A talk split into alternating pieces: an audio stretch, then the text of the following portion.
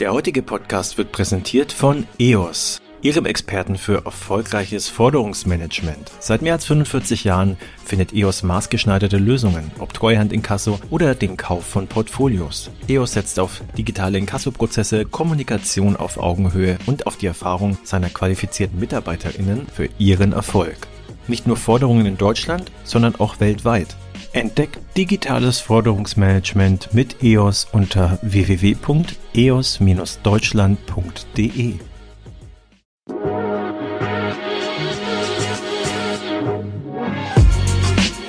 Payment and Banking, der Podcast aus der Mitte der Fin-, Tech- und Payment-Branche mit eurem Host Sebastian Celada Ocampo. Herzlich willkommen zu einer neuen Episode des Payment and Banking Fintech Podcast.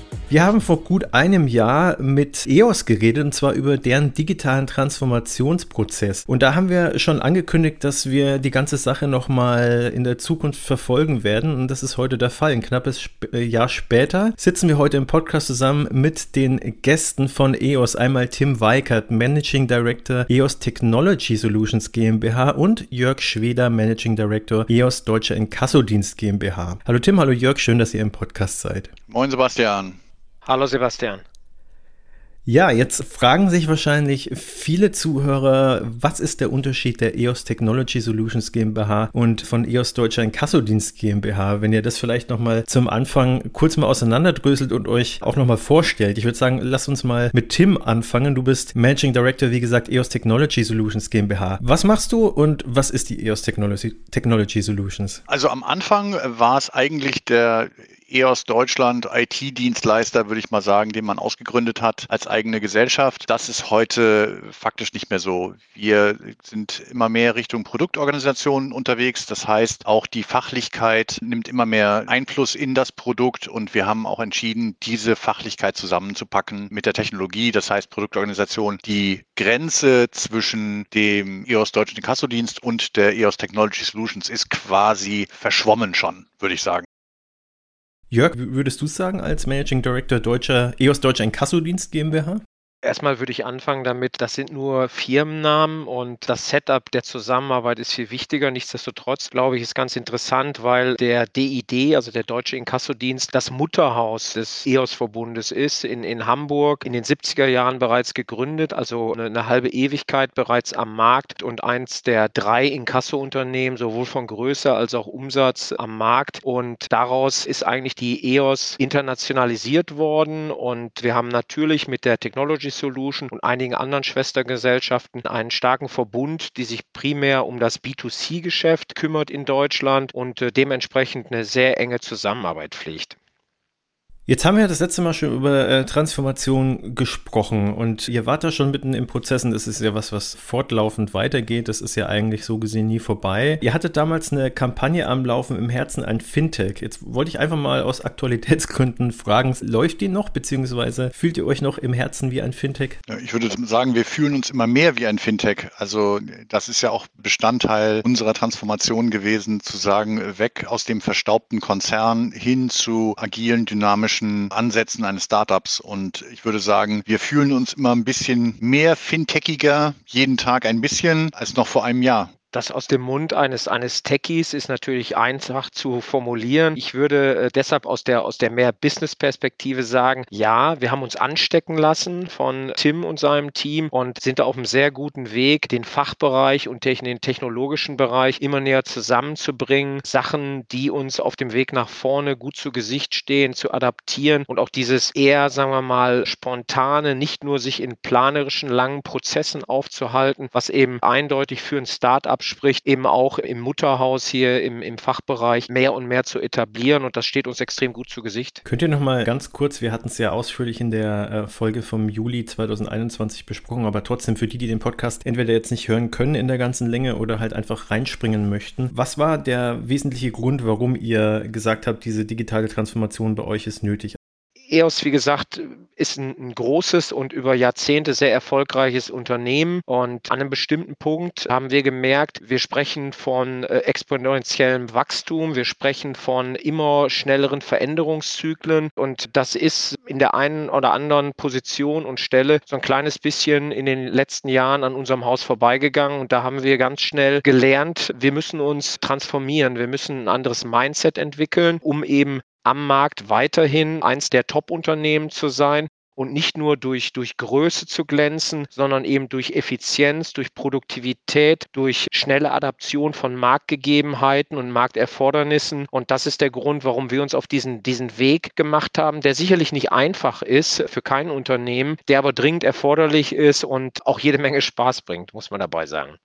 Tim, du als Techie, wir würden jetzt am besten mal einen Sprung machen, wo EOS jetzt steht. Also wir hatten in der letzten Ausgabe unter anderem über Kollaboration geredet als Erfolgsfaktor. Was ist so der Status quo? Also es ist jetzt ein Jahr vergangen, ihr seid vorangekommen, gehe ich jetzt mal davon aus. Was passiert bei euch gerade so? Und was sind die Zwischenergebnisse, sage ich mal? Ja, also ich glaube, was wir, was wir wirklich erreichen konnten, dass die geistigen Silos abgeschafft wurden. Wir haben ja durchaus etwas klassische Strukturen in unserem Konzern, die zwangsläufig in oder mehr oder weniger mittelbar in Silo-Denken münden. An der Stelle ist es auch nichts Negatives, weil natürlich jeder Bereich versucht, immer sein lokales Maximum anzustreben. Und was wir gemacht haben, ist, wir haben diese Silos mindestens mal im Geiste aufgebrochen und die, die Menschen dazu gebracht, miteinander an Themen zu arbeiten, um eben nicht das lokale Maximum, sondern das globale Optimum zu erreichen. Ein Beispiel dafür ist, wir haben in diesem Jahr in einer Bonusvereinbarung zwei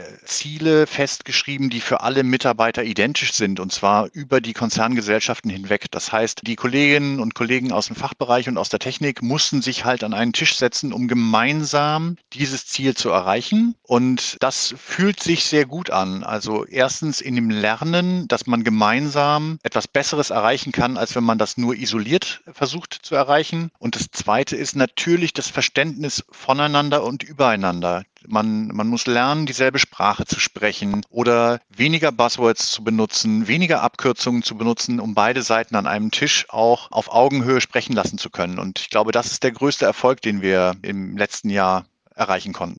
Was sind denn so, äh, einfach mal aus Interesse, so als Zwischenfrage, was sind denn so in der Dev Collection die, die, die Buzzwords momentan? Oh, die Buzzwords sind tatsächlich in, in Tech. Die Dev Collections sind eher die Abkürzungsfraktion, würde ich mal nennen, würde ich mal sagen, sehr effizient. Da kann man mit, mit zwei Buchstaben oder mit drei Buchstaben ganze Inkasso-Fähigkeiten und Fertigkeiten beschreiben. Das versteht natürlich kein Techie. Also da müssen wir uns aneinander ranrobben und die Sprache des anderen lernen zu sprechen. Wenn Techies über CI-CD-Pipelines sprechen, da, da steigt dann auch jeder Sach Sachbearbeiter aus. Und das ist auch, da, da, da müssen sie halt aneinander sich ein bisschen reiben und dann eine gemeinsame Sprache finden. Ich würde das ergänzen aus, aus der Nicht-Technik-Perspektive. Ich glaube, was in den letzten zweieinhalb Jahren hier im Hause passiert ist, ist wirklich die Erkenntnis, dass verschiedene Perspektiven meist zu viel besseren Ergebnissen führen. Und gerade in der Allianz zwischen, zwischen Technik und Fachbereich ist dieses, was Tim gerade sagte, gemeinsame Verständnis für die Prioritäten des anderen, die gemeinsam abzustimmen, besseres gemeinsames Verständnis eben zu entwickeln, ist der Schlüssel zum Erfolg. Und das war, glaube ich, bis vor gut zwei Jahren äh, extrem schwierig. Da äh, funktionierte es nach wie vor. Der Fachbereich hat einen Antrag gestellt und die IT hat es dann abgearbeitet, mal besser, mal schlechter. Das ist jetzt mehr ein, ein Wir und ein gemeinsames nach vorne, Zieldefinition und auch eben gemeinsames Feiern von erreichten Zielen. Das ist etwas, was die neue Kultur jetzt hier bei uns ist. Bestes Beispiel zum Feiern von erreichten Zielen. Wir haben äh, eine Veranstaltung oder eine, einen Aufruf gemacht, die Datenspeicher, die wir haben, mal von Unrat zu entfernen, also alte Excel-Tapeten von 1999 oder so ähnlich. Und das haben wir als Wette gemacht. Und just zur Stunde steht ein Eiswagen bei uns vor der Tür, weil wir die Wette verloren haben. Die Mitarbeiter haben mehr Daten gelöscht, als wir prognostiziert haben. Jetzt soll eine äh, Transformation natürlich nicht einfach der Transformation willen passieren. Was ist denn bei euch das Ziel der Transformation überhaupt? Habt ihr da was Konkretes ausgegeben? Also unsere klare Zielsetzung ist, die Number One Digital Company in Debt Collection zu werden. Und warum diese Symbiose aus Digitalisierung und Debt Collection? Weil das die Erfolgsgeschichte nach vorne ist, weil wir gemerkt haben, dass wir mit unserer langen Erfolgsgeschichte, ich habe vorhin darauf äh, referiert schon, gute Jahre hatten, aber ich glaube eben die Veränderungszyklen für so einen großen Tanker wie die EOS sehr, sehr schwierig sind zu meistern. Und darum sind eben diese Aspekte, sich zu transformieren, sich eben mehr diesen digitalen Herausforderungen des Marktes zu stellen und auch das Mindset beim Faktor Mensch, was ganz wichtig ist, mit positiv zu beeinflussen. Das ist die Geschichte, die uns auf dem Weg nach vorne erfolgreich macht. Was heißt denn das genau? Also Number One Digital Company in Debt Collection. Also macht ihr das an KPIs fest? Macht ihr das an Servicequalität fest? Wie habt ihr das definiert? Als erstes, eine Digital Company ist eine Firma, die datengetriebene Entscheidungen trifft.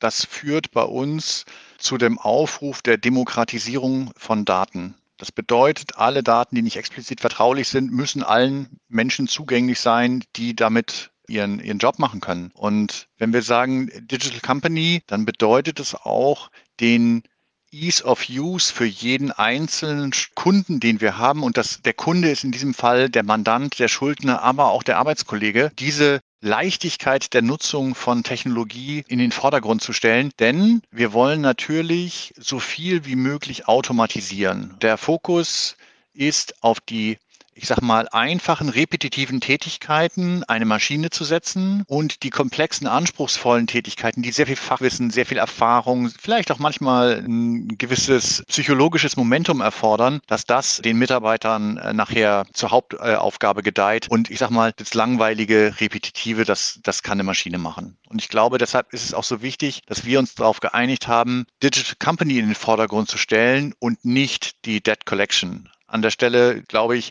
das ist auch ein bisschen das Zeichen für den Aufbruch bei uns. Also die Digitalisierung muss jetzt sehr viel Fahrt aufnehmen.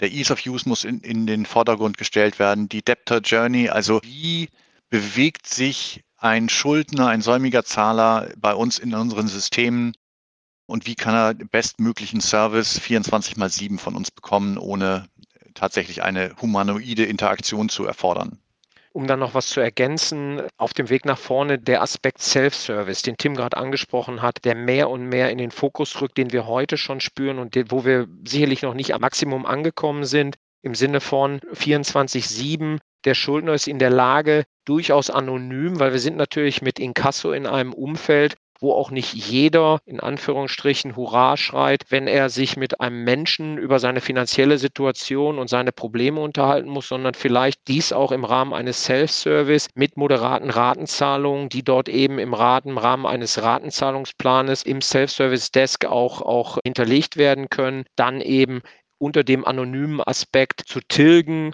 und somit über diesen Weg mit uns in Verbindung sich zu setzen. Und das sind alles Aspekte, die, so wie Tim sagt, uns in die Lage versetzen, uns mit den Schuldnern und Schuldnerinnen zu beschäftigen, die eben diesen Aspekt noch nicht erkannt haben oder die auch eben eine Ansprache brauchen, die ihnen hilft, wieder aus dieser, dieser Schuldensituation herauszukommen.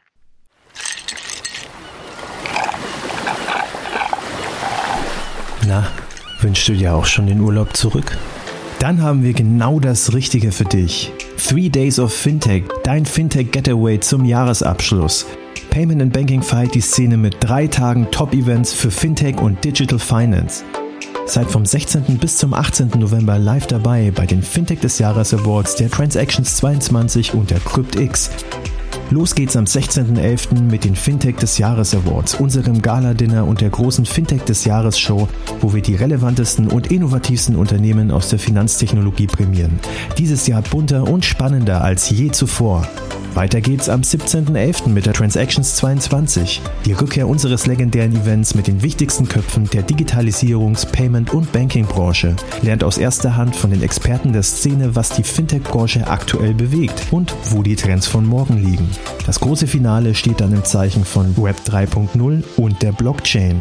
Erlebt die Zukunft des Internets, der Finanzwelt und der Geldanlage auf der CryptX und lernt von den wichtigsten Köpfen der Branche alles über Trends und Entwicklungen rund um Krypto, Blockchain und digitale Assets. Also, worauf wartest du noch? Sicher dir jetzt deine Tickets und folge dem Link in den Show Notes. Jetzt äh, gehört ihr ja zur Otto-Gruppe. Ich möchte es nur noch mal kurz zur Klarstellung thematisieren. Ihr gehört zur Otto-Gruppe, aber ihr habt jetzt Richtung Wachstum natürlich auch über die Otto-Gruppe hinaus das Ziel, Kunden, sprich Unternehmen, euch zu sichern, denen ihr eben diese Inkassodienste anbieten könnt.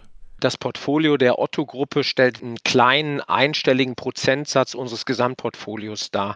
Also wir sind aktiv am Markt sowohl im treuhänderischen Segment als auch im Kauf von, von sogenannten Non-Performing Loan Portfolios und das eben in allen möglichen Branchen, angefangen von, von Banken, Versicherungen und äh, natürlich auch im, im E-Commerce-Bereich, im Telekommunikationsbereich. Also alles, was man sich vorstellen kann, wo in irgendeiner Form entweder in Form von Ratenzahlungen Kredite getilgt werden oder aber Verpflichtungen eingegangen werden, die nicht sofort zurückgezahlt werden, ist, ist EOS einer von den den großen Playern am Markt, diese dann, wie gesagt, im Namen des Mandanten oder aber eben durch Kauf in, in, in eigenem Namen zu realisieren.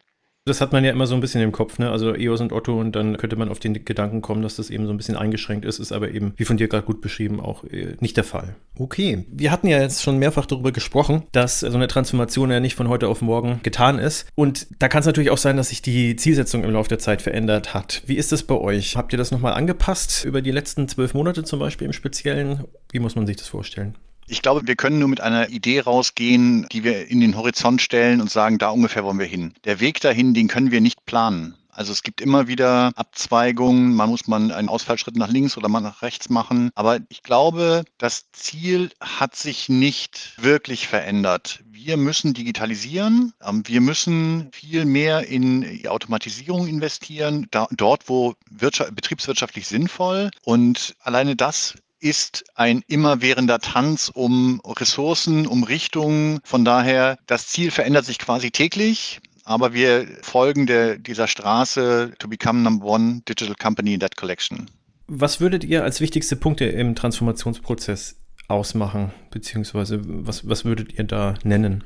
Sind verschiedenste Herausforderungen, die uns auf diesem Weg der Transformation begegnen. Und ein Aspekt ist sicherlich, wir sind ein Unternehmen weltweit mit über 6000 Mitarbeitern. Hier, Tim und ich haben eine Verantwortlichkeit von, von gut 1500 Mitarbeitern. Und vor dem Hintergrund des gesagten Gründungsjahr in den 70er Jahren ist, glaube ich, der Aspekt der Sozialisierung nicht von der Hand zu weisen, dass eben viele unserer Kolleginnen und Kollegen in einem, einem komplett anderen Umfeld groß geworden sind und auch auch so sozialisiert wurden. Da sind Aspekte wie Hierarchie, der Chef entscheidet und so weiter in der Vergangenheit natürlich in den Köpfen. Und deshalb haben wir ganz bewusst schon vor mehreren Jahren, wie viele andere Unternehmen auch, den Aspekt des Kulturwandels ins Leben gerufen. Das ist jetzt nicht Kulturwandel zum Selbstzweck, weil sich das cool anhört und es ist auch weit mehr als den Chef zu duzen und, und am Ende des Tages in Kulturcafés gemeinsam eine Tasse Kaffee oder auch mal am Abend ein Bier zu trinken, sondern mehr das Mindset, den Attitude der Belegschaft in die richtige Richtung zu bringen. Und das hat eben mit den Herausforderungen am Markt zu tun. Das hat sicherlich aber auch mit jedem von uns selbst zu tun, wenn es um Aspekte wie Entscheidungsfreude, Empowerment, Entscheidungen werden dort getroffen, wo die Fachexpertise ist und nicht, wo das meiste Lametta am Revers steckt. Also das sind Aspekte, die wir hier sehr, sehr auch radikal umgesetzt haben in den letzten Jahren und wo die Mannschaft nach und nach immer mehr in den Zyklus kommt, diese Eigenverantwortung auch gerne zu übernehmen. Wie oft trinkt ihr einen Kaffee oder ein Bier zusammen? Tim und ich. Ich würde jetzt fast sagen zu häufig. Tim würde sagen viel zu selten. Aber nicht, nicht, weil ich mit ihm nicht gerne trinke, sondern weil er gerne ein Bier mehr trinkt als ich. Das darf ich so sagen, Tim, ne? ohne dir zu nahe zu trinken. Äh, zu treten, nicht, nicht zu trinken. Nicht zu nahe zu trinken, genau. ja. ähm, ich, äh, to, to be fair, ich brauche aber auch deutlich mehr Kaffee als du. Ja, stimmt. Ich glaube, Sebastian, deine Frage ist entscheidend. Was ist das Wichtige an Transformation? Und diese Transformation ist alternativlos wenn wir uns nicht verändern, dann werden wir hier keine Zukunft haben. Und Jörg hat das so sehr diplomatisch umschrieben mit alten Gewohnheiten, Hierarchien, Command and Control, Lametta auf der Schulter und ähnliches. Es gibt Beharrungskräfte, dem muss man sich einfach stellen und mit denen muss man umgehen. Also mal reicht es, die Kollegen äh, freundlich darauf hinzuweisen, dass das irgendwie so nicht mehr funktionieren kann. Einige brauchen da ein bisschen mehr Unterstützung, die müssen wirklich mal ein bisschen angeschoben werden. Aber wir sehen halt auch, dass es in manchen Diskussionen oder ja, Auseinandersetzungen schon über über den richtigen Weg dahin führt, dass man sagen muss, okay, du musst jetzt mal aus dem Weg gehen, weil das, was du dir wünschst, das wird es so nicht mehr geben. Und das ist auch eine Führungsaufgabe. Das kann man sehr anständig lösen, aber es ist halt auch für die Transformation alternativlos, sich mit solchen Beharrungskräften zu beschäftigen. Das ist noch ein so, ein Aspekt, der, glaube ich, da gut reinpasst. Wir wollen ganz klar auch Dissens sehen in unseren Diskussionen. Das ist, das ist wichtig, weil es nicht nur dieser althergebrachte Spruch, Reibung erzeugt Wärme. Es ist durch diesen Perspektivwechsel und durch auch unterschiedliche Meinungen, die vielleicht auch mal zu einer sehr kontroversen Diskussion führen, extrem wichtig für uns, diese Aspekte einzubeziehen, um dadurch besser zu werden. Und auch das ist ein Learning unserer Organisation, weil das war in der Vergangenheit Vergangenheit extrem schwierig. Es war eine, eine wirklich stark konsensgetriebene, stark auf die Hierarchie aber auch blickende Organisationsstruktur. Und da haben wir mehr und mehr ja, durch wirklich auch Vorleben den Aspekt Dissens und konstruktive Kritik, Feedback, das sind alles diese Soft-Faktoren. Das sind keine Buzzwords, die sind wirklich wichtig zur Begleitung eines Transformationsprozesses. Und ich glaube, wir sind da jetzt schon an einer ganz guten Stelle rausgekommen. Könnt ihr nochmal ausgehend von euren jeweiligen Positionen möglichst äh, genau nochmal beschreiben, wie ihr oder was ihr genau initiiert habt jetzt im Sinne des Info, äh, Informationsquatsch, äh, Transformationsprozesses. Informationsprozess war sicherlich auch dabei. Ich würde einfach mal starten, weil wir haben nicht nur in der Technologie uns auf den Transformationspfad gemacht, sondern auch organisatorisch. Und wir haben vor gut zwei Jahren einmal unsere gesamte operative Struktur, das waren ungefähr 900 Menschen, die davon betroffen waren, ich würde jetzt nicht sagen, einmal von links auf rechts gedreht, aber wir haben die seit mehr als einem Jahrzehnt bestehenden Teamstrukturen, Führungsstrukturen und auch Prozesse und Arbeitsweisen nicht nur auf den Prüfstand gestellt, sondern radikal verändert, indem wir den Weg gegangen sind, hey, wir möchten eine skalierbare Organisation. Wir hatten bislang, also bis vor zwei Jahren, eine Organisation in einzelnen Teams, die für einzelne Mandate zuständig waren und haben gesagt, wir brauchen Skalierbarkeit, wir brauchen Flexibilität, um Markterfordernissen, Schwankungen in Entry, Order Entry und so weiter gerecht werden zu können und haben eben eine große, sehr schlagkräftige, skalierbare vergleichbare Organisation geschafft. Dass das nicht einfach ist, weil dort eben Aspekte wie, ich habe immer mit meinem Team zusammengearbeitet, ich hatte immer meine, meine selbe Führungskraft die letzten zehn Jahre, das ist auch klar, aber die Leute haben die Vorzüge erkannt über die Zeit, über die letzten zwei Jahre. Es war aber trotzdem ein sehr radikales und, und einschneidendes Erlebnis, wie gesagt, für 900 Menschen, die sich jetzt in anderen Strukturen und teilweise eben mit anderen Verantwortlichkeiten auseinandersetzen. Kurze Zwischenfrage, gab es bei euch im Zuge der Transformation eher einen Zuwachs oder eher einen Abfluss von Mitarbeitern? Also in bestimmten Bereichen ein Zuwachs. Wenn wir aber über das operative Geschäft jetzt in meinem Verantwortungsbereich äh, sprechen, war es so, dass wir ganz bewusst auch im Hinblick auf die von Tim gerade angesprochene Digitalisierung, Dunkelverarbeitung, Konzentration auf werttreibende Handschläge schon einen sogenannten Headcount Freeze vorweggenommen haben und gesagt haben, hey, wir möchten nicht Leute hier nachbesetzen, die uns verlassen, um anschließend in irgendeiner Form in zwei Jahren vor einer Situation zu stehen, gegebenenfalls diese Leute auch wieder freisetzen zu müssen. Dementsprechend haben wir organisatorisch eigentlich den Schritt zwei fast vor dem Schritt eins gemacht nämlich die Technik noch nicht in, in, in all ihren Vorzügen am Start zu haben, aber trotzdem die Reorganisation schon so einzuleiten, dass bestimmte personalpolitische Entscheidungen getroffen wurden, die darauf einzahlen, dass wir perspektivisch teilweise mit weniger Personal in bestimmten Bereichen auskommen müssen, während wir in anderen Querschnittsfunktionen, gerade wenn es um das Thema künstliche Intelligenz, Analyse, Steuerung und so weiter vom Markt auch Zuwächse und frisches Blut an Bord genommen haben. Also ich kann dem nur zustimmen. Wir haben uns sehr genau angeguckt, an welcher Stelle brauchen wir mehr Erfahrung, mehr, mehr Experten, mehr Skills, die uns auf dem Weg zur Digitalisierung oder in der Digitalisierung begleiten. Und da haben wir explizit natürlich investiert. Von daher gibt es nicht die eine Antwort auf deine Frage. Und wir sehen natürlich auch, dass wir Mitarbeiter haben gehen lassen müssen, die sich damit nicht mehr identifizieren konnten. Also die sagen, ich will das alles so nicht, ich habe eine andere Erwartungshaltung an, an, an meinen Job, weiß ich nicht. Ich würde gerne das so haben, wie es früher mal war. Das, da sieht man natürlich auch immer einen Abfluss. Der, der ist, glaube ich, normal und gesund in solchen Veränderungs- Transformationsprozessen. Aber du hast ja ganz explizit nach äh, Beispielen, was wir initiiert haben, gefragt. Also wir haben auch tatsächlich uns in den Führungskräften zum Teil neu aufgestellt. Wir haben da versucht, das richtige Mindset auch zu finden, die uns den Schub nach vorne geben in der Digitalisierung, in der kollaborativen Arbeit, in dem Netzwerkgedanken, in Netzwerken arbeiten zu können und zu wollen. Mitarbeiter, die weniger Wert auf den Span of Control legen, sondern mehr Fokus haben auf den Span of Influence. Also was kann ich denn in, in Summe in EOS erreichen mit, mit dem, was ich da contributen kann. Da haben wir uns in vielen Bereichen neu aufgestellt und wir haben auch tatsächlich komplette Bereiche verlagert und zusammengeführt. Also hatte ich ja eingangs erwähnt, den, die Fachlichkeit, die Inkasso-Fähigkeiten zu designen, die sitzen jetzt direkt neben der technologischen Fähigkeit, diese Inkasso-Prozesse in Code zu gießen oder in Code zu programmieren. Und ich glaube, das sind schon Veränderungen, die, die wirken und die, die werden auch gesehen in der Organisation. Wir haben zusätzlich dazu nach vielen Jahren des Kampfes eine Cloud-Strategie äh, entwickelt.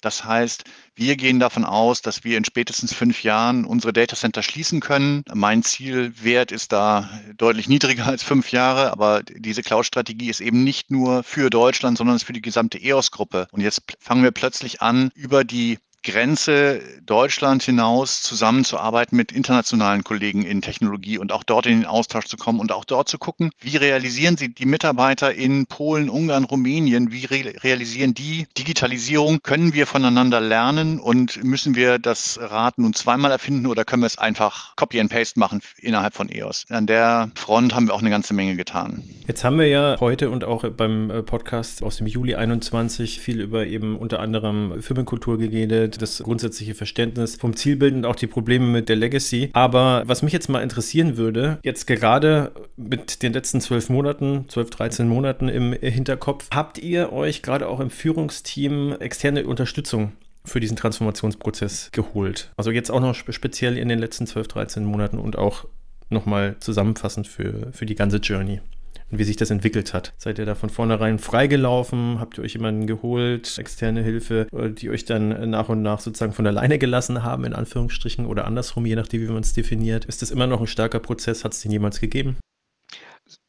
Sebastian, viele Fragen, aber gute Fragen. Und ich glaube, es ist genauso wie du gesagt hast, wir sind nicht ganz frei gelaufen. Wir haben uns also über einen externen Berater da schon äh, einiges an Know-how, mehr im Sinne eines, eines Coaches für uns als Führungskräfte, als Geschäftsführungsteam an Bord geholt. Allerdings das auch eher punktuell über diesen Journey, den wir, den wir gemeinsam gegangen sind und auch für verschiedene Aspekte. Also wir haben gerade darüber von gesprochen, wenn es um, um äh, Assessment vielleicht für die richtigen Führungskräfte geht, äh, hatten wir eine andere Beratung, die uns da auf dem Weg begleitet hat, als eben das organisatorische und strukturelle. Und äh, diese haben uns begleitet, aber nicht in der Intensität, dass wir uns Berater an Bord geholt haben, die eben uns die komplette Organisation neu strukturiert haben, beziehungsweise beziehungsweise nach äh, Ansätzen bekannter Beratungsunternehmen uns mit Folien totgeschmissen haben, sondern die wirklich punktuell an bestimmten, ich sage jetzt einfach mal Kreuzungen, wo wir als Geschäftsführung die Entscheidung treffen mussten, gehen wir links oder rechts, uns wirklich mehr im Rahmen eines Sparrings, Coachings dann mit den richtigen Fragen auf den richtigen Weg gebracht haben. Tim, für dich ergänzend? Ja, ich glaube, ein ganz wichtiger Punkt da ist, wir haben auch bewusst gesagt, wir nehmen unsere First Line, also die Direct Reports der Geschäftsführer, die nehmen wir in diesen Transformationsprozess mit rein und auch in die Verpflichtung.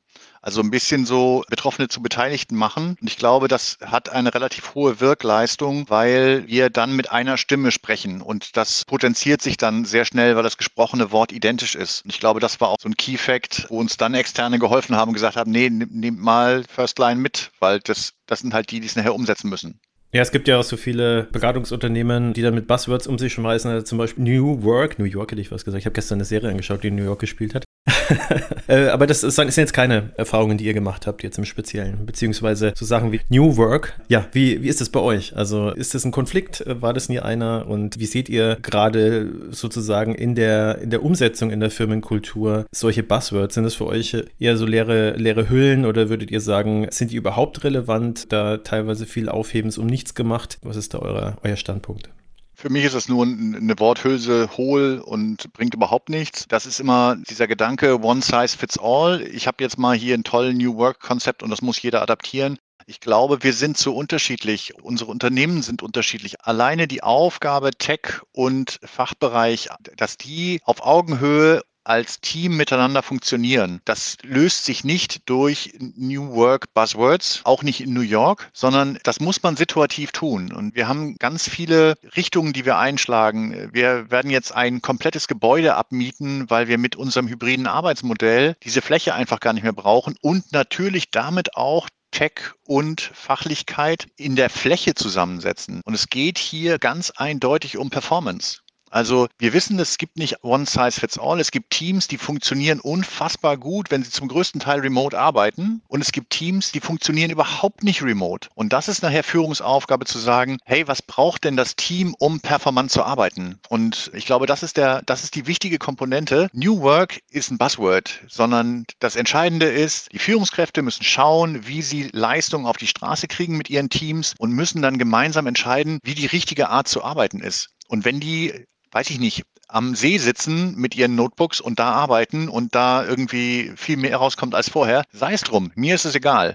Entscheidend ist halt, es geht um Performance und es geht nicht darum, die Kultur Duzi-Duzi zu machen. Ich würde Tim da unumwohnen recht geben, weil ich glaube, es ist Buzzword. Am Ende des Tages ist New Work oder bei uns heißt es so ein bisschen das neue Normal. Äh, das ist eine Philosophie und ich glaube, wir haben, wie viele andere Unternehmen auch, im Rahmen der Pandemie gelernt, dass wir ganz stark mit Paradigmenwechseln zu tun haben. Es ist eben nicht mehr so, dass der Mensch fünf Tage die Woche ins Büro marschiert und dort arbeiten muss, bestenfalls unter der Supervision seines Vorgesetzten, sondern was wir eben game wie andere Unternehmen auch, fantastische Ergebnisse erzielen unter dem Aspekt Trust, also Vertrauen in die Mitarbeiter, Vertrauen an den Leistungswillen und die Leistungsfähigkeit von Teams, die in, in ganz unterschiedlichen Setups arbeiten. Und das ist wirklich, wie Tim gerade sagte, selbst innerhalb unserer gemeinsamen Verantwortlichkeit sehr unterschiedlich. Und da müssen die Teams einfach den, den Best Fit sehr individuell für sich finden, um eben als, High-Performance-Team dann auch äh, auf auf den Weg nach vorne zu kommen.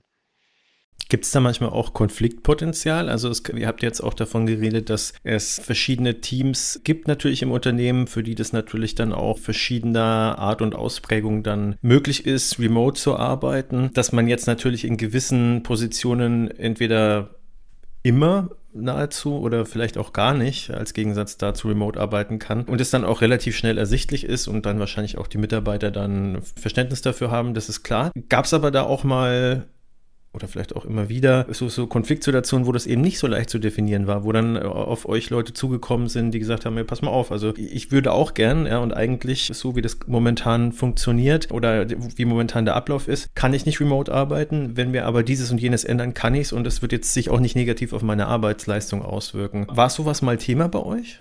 Und lasst ihr euch überzeugen vor allem. Also grundsätzlich lassen wir uns immer überzeugen. Das ist ja auch Bestandteil äh, unserer Kultur. Wir wollen eben nicht dieses Command and Control machen und wir geben alles vor, sondern die Mitarbeiter, die nah am Problem sind, können am besten beurteilen, wie es gelöst werden kann im Allgemeinen. Und von daher lassen wir uns natürlich gerne überzeugen. Weil ich glaube, den größten Konflikt, den wir in diesem ganzen äh, Kontext New Work hatten, war der mit uns selber, weil wir gedacht haben, wir können eine Governance schaffen, die für alle passt. Und da haben wir uns das selber zu einfach gemacht. Menschen sind Individuen und sie arbeiten unterschiedlich. Und diesen Weg dahin, dass wir uns auch selber eingestanden haben, One Size Fits All gibt es bei uns nicht. Und wir müssen individuell auf bestimmte um Umstände reagieren. Ich glaube, das war unser größtes Lernfeld an der Stelle. Was wir aber kaum haben, sind diese Neiddebatten. Also der darf, ich darf nicht oder sowas. Das empfinde ich auf jeden Fall nicht, dass das äh, sich irgendwo manifestieren würde. Aber Jörg, vielleicht hast du eine andere Sicht darauf. Nee, überhaupt nicht. Also ich komme wieder zu meinem Dissens-Beispiel von vorhin. Ich glaube, genau das war, war sinnbildlich, dass wir uns in der, in der Geschäftsführung auch erst ein, ein klares Bild darüber machen mussten, was das richtige, die richtige Lösung eines hybriden Modells nach dem Motto nicht One Size Fits All. Da waren unsere Meinungen auch eher unterschiedlich am Anfang. Auch wir mussten uns da erst entwickeln. Also es war kein Selbstgänger, dass wir da alle komplett abgestimmt waren und sagten so, die Leute können frei wählen. Und wir haben aber jetzt über die, die letzten, ich sage mal, 18 Monate, seitdem haben wir auch so eine Art Betriebsvereinbarung, äh, die eben dieses hybride Arbeitsmodell äh, zulässt für, für unsere, unsere Verantwortlichkeiten, festgestellt, dass das über das Empowerment in die Teams ganz gut funktioniert und dass da eben auch die, die Stärke dieses Kulturwandels jetzt so ein bisschen zum Tragen kommt, weil ich bin mir sicher, dass das vor, vor fünf, sechs Jahren äh, wahrscheinlich noch nicht möglich gewesen wäre, was Tim gerade beschrieben hat und auch dieser Faktor Neid ist mir an keiner Stelle da äh, entgegengetreten. Das wird sich glaube ich, nach vorne raus noch wirklich besser entwickeln, gut entwickeln. Ähm, aber es ist jetzt nichts, was uns im Augenblick auch Sorgenfalten auf die Stirn bringt. Ja, dann sind wir gleich beim guten Thema, weil meine, meine nächste Frage wäre nämlich tatsächlich auch Richtung Entwicklungen. Also welche positiven oder auch negativen Entwicklungen äh, seht ihr denn jetzt äh, als Zwischenfazit der Transformation? Also ich sehe inzwischen eine echte Aufbruchsstimmung. Und äh, die Leute gehen viel Eigeninitiative an Problem- und Aufgabenstellungen heran und warten eben nicht wieder äh, auf die, auf die Hierarchie, die irgendwie ein, ein Thema aufzeigt, an dem wir jetzt arbeiten müssen. Und das, das ist definitiv etwas, was forciert wurde durch das Vorhingesagte im Sinne von, wir entwickeln mehr und mehr Verständnis, woran die verschiedenen Bereiche arbeiten und was wirklich aufeinander einzahlt und auf unser gemeinsames Zielbild einzahlt. Und das ist etwas, was vor fünf, sechs Jahren sicherlich weniger stark ausgeprägt war. Es ist ein Benefit, den wir ganz klar sehen. Gestaltungswille würde ich da auch noch sagen. Also auch hier ist es so, dass nicht nur das Arbeitszeitmodell von den Mitarbeitenden selbst für, für sich und das Team ausgestaltet wird, sondern auch, wenn wir über die Ziele sprechen. Wir haben OKR eingeführt vor einiger Zeit schon, sodass die, die Teams eigeninitiativ den Breakdown äh, ihrer, ihrer ihrer, ihrer äh, Key Results und, und ihrer Zielsetzung definieren und dann das nur indirekt auf ein großes gemeinsames Zielbild eben einzahlen sollte. Also das sind alles so Entwicklungen, die wir in den letzten 24, 18 Monaten ähm, hier wahrnehmen und, und die voll auf, auf unsere Philosophie, wie wir zukünftig arbeiten wollen, einzahlen.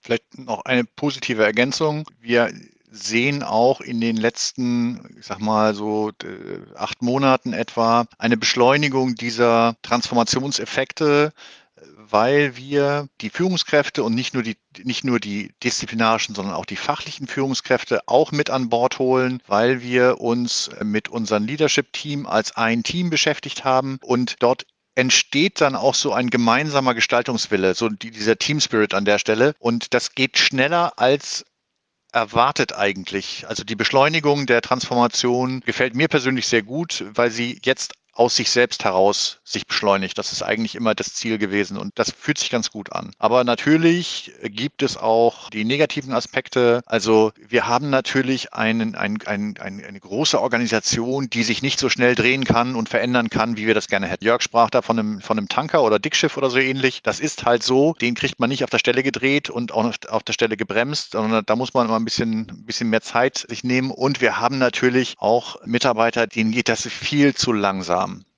Und wir haben natürlich auch Kolleginnen und Kollegen, die Angst haben vor der Geschwindigkeit der Veränderung und vor der Veränderung per se, weil sie das als Bedrohung ansehen. Und da muss man dann ganz viel auch äh, sprechen um diese Erkenntnis, Veränderung ist keine Gefahr, sondern im Gegenteil, Veränderung stellt sicher, dass wir auch morgen noch und nicht Top 3 vielleicht, sondern nur Top 2 oder sowas am deutschen Markt sind und am liebsten natürlich äh, become Number One. Wie seht ihr persönlich die Transformationsgeschichte. Wir haben ja jetzt äh, lang und breit erklärt, dass es ja ein fortlaufender Prozess. Also man kann ja sagen, dass eine Transformation so gesehen, je nachdem wie man sie definiert, äh, nie wirklich abgeschlossen ist. Ja, jetzt ist es ja bekanntermaßen eure Philosophie auch, das äh, Unternehmen zu führen oder die beiden Unternehmen zu führen. Wie fühlt ihr euch aber dabei? Also ist es was, wo ihr sagen würdet, im Grunde, wenn ihr es euch aussuchen könntet, würdet ihr schon gerne mal ankommen irgendwo oder fühlt ihr euch damit eigentlich ganz wohl, dass da praktisch ständig was in Bewegung ist?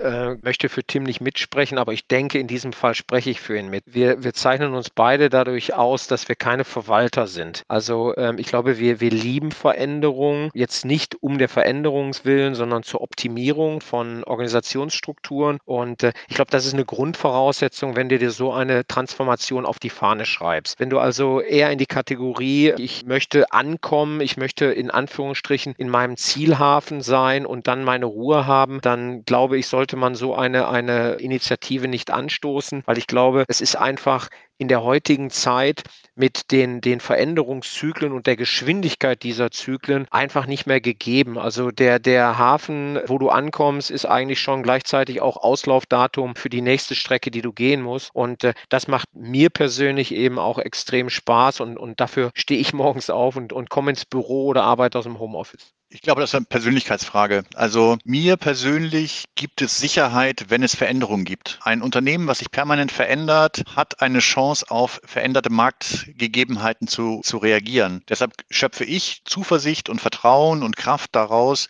dass sich etwas verändert. Ich bin eher in Sorge, wenn sich ein Unternehmen nicht mehr verändert, denn für mich bedeutet das, dass dieses Unternehmen quasi zum Scheitern verurteilt ist. Und das sind dann auch Jobs, die mache ich nicht so richtig gerne. Also äh, ich stimme Jörg natürlich zu, bin ein ganz schlechter Verwalter, aber meine Psychologie sagt auch aus, ich brauche diese Veränderung, weil sie mir persönliche Sicherheit gibt. Denn nur ein Unternehmen, was sich permanent verändert, ist ein sicheres Unternehmen. Und für mich ist es keine Bedrohung, sondern eben ein Sicherheitsgefühl. Jetzt gab es ja nichtsdestotrotz den, den Need der Veränderung irgendwann irgendwann unwiderruflich. Und äh, den Mindset, den ihr jetzt aktuell in den Tag legt, der ist ja auch äh, vorbildlich. Aber gibt es jetzt, also gerade jetzt mit dem Hinblick auf das das eine Ziel, das ihr auch vorhin genannt habt, der Transformation äh, Nummer eins zu werden in eurem Bereich. Ich meine, solange, solange man Challenger ist, sage ich mal, oder solange man da wirklich auch ein Ziel vor Augen hat und sozusagen die Spitze vor Augen hat, sich da ranrobben kann, glaube ich, ist es vielleicht auch ein Stück weit einfacher, diesen Transformationsprozess voranzutreiben. Aber was man ja immer wieder sieht, also egal, ob es jetzt um das Römische Reich gegangen ist oder um Intel als, als Chip-Unternehmen, nehme ich jetzt mal als Beispiel, die jetzt so ein bisschen kalt erwischt worden sind mit zum Beispiel den neuen Apple Apple-Prozessoren, die ihnen da um einiges voraus sind. Also man, was ich sagen will, ist, es gibt dann irgendwann immer den Punkt, wo man sich anscheinend so ein bisschen zu sehr ausruht.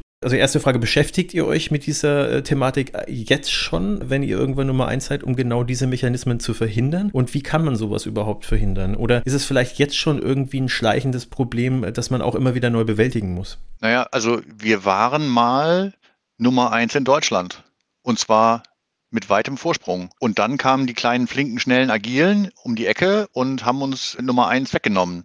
Das heißt also, äh, wir sind schon in, in dem Intel-Dilemma drin. Deshalb sind wir ja auch mit so viel Energie an der Transformation dran. Also wir sind auf dem Weg zurück dahin, wo wir mal waren. Und das ist auch unser Ziel. Und wir haben, glaube ich, ganz gut verstanden, was uns dahin gebracht hat, diesen Vorsprung zu verlieren. Und das, die, diese Fehler werden wir, werden wir nicht nochmal machen. Also dieses sich ausruhen auf Platz eins, das ist nicht akzeptabel. Wenn, wenn wir jetzt nochmal eine kleine Bestandsanalyse machen äh, auf die, auf die Transformation jetzt seit eben diesem oder ab diesem Race Back to Number One sozusagen, habt ihr sicherlich auch ein paar Fehler gemacht. Ja? Was würdet ihr denn rückblickend anders machen, stand jetzt? Also ich glaube, gerade was diese vorhin beschriebene Transformation der Organisationsstruktur anbelangt, waren wir einfach einen Schritten zu, zu langsam, vielleicht auch zu rücksichtsvoll, eben aufgrund des von mir angesprochenen Sozialisierungsgrads der Organisation. Ich glaube, äh, hier das Schlagwort Face the Brutal Facts hätte hier mehr greifen müssen im Sinne von, von Geschwindigkeit und Konsequenz. Dann wären wir wahrscheinlich x Monate schneller unterwegs gewesen und somit schon ein, ein Stückchen weiter, als es vielleicht heute ist. Das ist so in der Nachbetrachtung etwas. Und das andere ist wirklich das Thema Legacy. Und Legacy bezieht sich nicht nur auf die IT, da ist, ist, ist Tim Meister drin im Abbau von Legacy, sondern auch wenn sich das hart anhört, das umfasst eben auch Strukturen, teils auch, auch äh, Personal, mit dem man sich einfach auseinandersetzen muss, weil wir haben es vorhin beschrieben, die Leute, die veränderungswillig sind, die muss man, kann man und will man auch auf diesem Weg mitnehmen. Leider stößt man immer wieder auch auf, auf Mitarbeitende, die diesen Weg nicht mitgehen wollen und da muss man einfach dann auch mit der nötigen Konsequenz Konsequenz in die Trennung gehen. Und das ist ein Aspekt, was in der Nachbetrachtung vielleicht an der einen oder anderen Stelle auch hätte besser greifen können und müssen. Ich glaube, retrospektiv, wir hätten deutlich klarer kommunizieren müssen. Wir hätten sofort sagen müssen, Digitalisierung bedeutet massive Veränderung von, von Jobs. Das haben wir immer versucht, so ein bisschen durch die Blume zu machen. Aber durch die Blume wird auch manchmal selektiv weggehört, würde ich mal versuchen, optimiert darzustellen. Digitalisierung bedeutet, dass sich Jobs verändern. Und Digitalisierung bedeutet auch, das, was ich früher gelernt habe, wird morgen nicht mehr ausreichen, sondern ich muss permanent mich weiterentwickeln, ich muss permanent lernen, ich muss mir anschauen, wie funktioniert Digitalisierung, was macht eine App auf meinem Telefon aus, weshalb ist sie gut, weil wenn ich sie jeden Tag benutze und was liefern wir an Qualität in unserem Digitalisierungstreiben, ist das überhaupt gleichwertig oder nicht? Und die Klarheit zu sagen, Digitalisierung verändert Arbeitsplätze und ihr müsst wieder anfangen zu lernen. Das haben wir nicht gut genug gemacht. Wir haben zwar sehr gute Lernmöglichkeiten. Wir haben einen Masterplan, wo man im Self-Service so chewable Content äh, als Video zu Gemüte führen kann, was alle Spektren der Technologie abdeckt. Aber wir müssen da, glaube ich, noch, wir hätten klarer und wir müssen weiter klar kommunizieren. Du suchst nach einem besonderen Weihnachtsgeschenk für deine Mitarbeitenden und GeschäftspartnerInnen? Wir haben eine Empfehlung, von der wir selbst begeistert sind. Sondermoment entwickelt Icebreaker-Fragespiele für Teams – die inspirierende Gespräche fördern und Teamzusammenhalt stärken. Und das auf Deutsch und auf Englisch. Erfahre mehr auf sondermoment.com/teams und sichere dir jetzt mit dem Code PAB22 satte 20% Rabatt. Damit sorgst du sicher für eine Überraschung und überzeugst mit einem Geschenk, das garantiert nicht 0815, sondern bedeutsam ist. Sondermoment.com slash Teams. Hattet ihr vorher eine, eine eigene interne Kommunikationsteam oder habt ihr da eins aufgebaut, neu aufgebaut, vergrößert, gerade mit Hinblick darauf? Wir haben eins aufgebaut, weil wir haben gelernt über den, den Pfad der Transformation, das, was Tim gerade sagte, dass Kommunikation wirklich auch ein Schlüssel zum Erfolg ist, um die Leute abzuholen, um, um teilweise eben auch, auch Ängste äh, äh zu vermeiden. Und von daher haben wir, haben wir diesen Weg eingegangen, sind wir und haben, haben ein eigenes Team aufgebaut. Was habt ihr denn so als Abschlussfrage sozusagen, weil wir dem Ende langsam entgegenkommen, für andere Unternehmen, die jetzt vor dem Prozess oder vielleicht mitten im Prozess stehen, für Tipps, die ihr denen vielleicht geben möchtet? Also das Wichtigste, was, was ich gelernt habe, weil ich ja auch schon einige Jahre auf dem Buckel habe, ist, dass Projekte zu planen über mehrere Jahre mit einem wunderbaren Gantt-Chart und, und vielen Milestones, was für die Tonne ist. Und wirklich mein Tipp wäre, ein gewisses Zielbild, eine Orientierung sollte da sein und dann aber Step-by-Step planen, kleine Monatsscheiben, habe ich von meinem äh, Kollegen Tim gelernt, maximal drei Monatsscheiben, um dann auch etwas tangible irgendwie zu präsentieren und, und zu sehen, dass es auf etwas einzahlt, dass es werttreibend ist. Und wenn es nicht werttreibend ist, kommt es zu dem Gantt-Chart in die Tonne. Ja, also dem kann ich 100 Prozent zustimmen. Ähm, den Weg, den man beschreitet, das ist ein Marathon im Schlamm und das geht nur Schritt für Schritt. Wenn man es wirklich episch in die Grütze fahren möchte, dann würde ich ein Vorabprojekt empfehlen, eine Machbarkeitsstudie und dann würde ich auch empfehlen, einen äh, großen Lenkungskreis, der alle, alle Facetten dieser, dieser Transformation beleuchtet und zwar in, in möglichst kurzen Iterationen tagen zu lassen, möglichst langen To-Do-Listen dann dann, kann man es richtig wirklich in den Sand setzen. Nein, also Spaß beiseite. Es gibt kein Rezept, wie Transformation garantiert gelingt. Das geht nur mit Trial and Error. Und das bedeutet kleine Proof of Concepts ausprobieren. Funktioniert's? Ja, nein. Wenn es nicht funktioniert hat, was haben wir daraus gelernt? Wie können wir es nächstes Mal besser machen? Aber das Ziel in den Horizont äh, stecken und zu sagen, da wollen wir hin und jeden Tag wieder schauen, sind wir dem Ziel näher gekommen oder war das ein Rückschritt? Dann äh, schauen wir mal vielleicht in wieder einem Jahr oder mal schauen, wie lange wir äh, den, den Zeitraum jetzt äh, lassen bis zum nächsten Podcast, äh, wie es euch bis dahin ergangen ist. Aber für heute werde ich mich jetzt mal erstmal her herzlich bei euch bedanken, lieber Tim, lieber Jörg. Schön, dass ihr da wieder Einblicke gegeben habt, wie es bei EOS ausschaut in der Transformation. Und ja, liebe Zuhörer, wenn es euch gefallen hat und ihr noch nicht abonniert habt, dann drückt doch bitte auf eurem Lieblings-Podcast-Kanal auf Abonnieren und hört gerne auch das nächste Mal wieder zu. Bis dahin, noch einen schönen Tag. Tschüss. Dankeschön. Danke.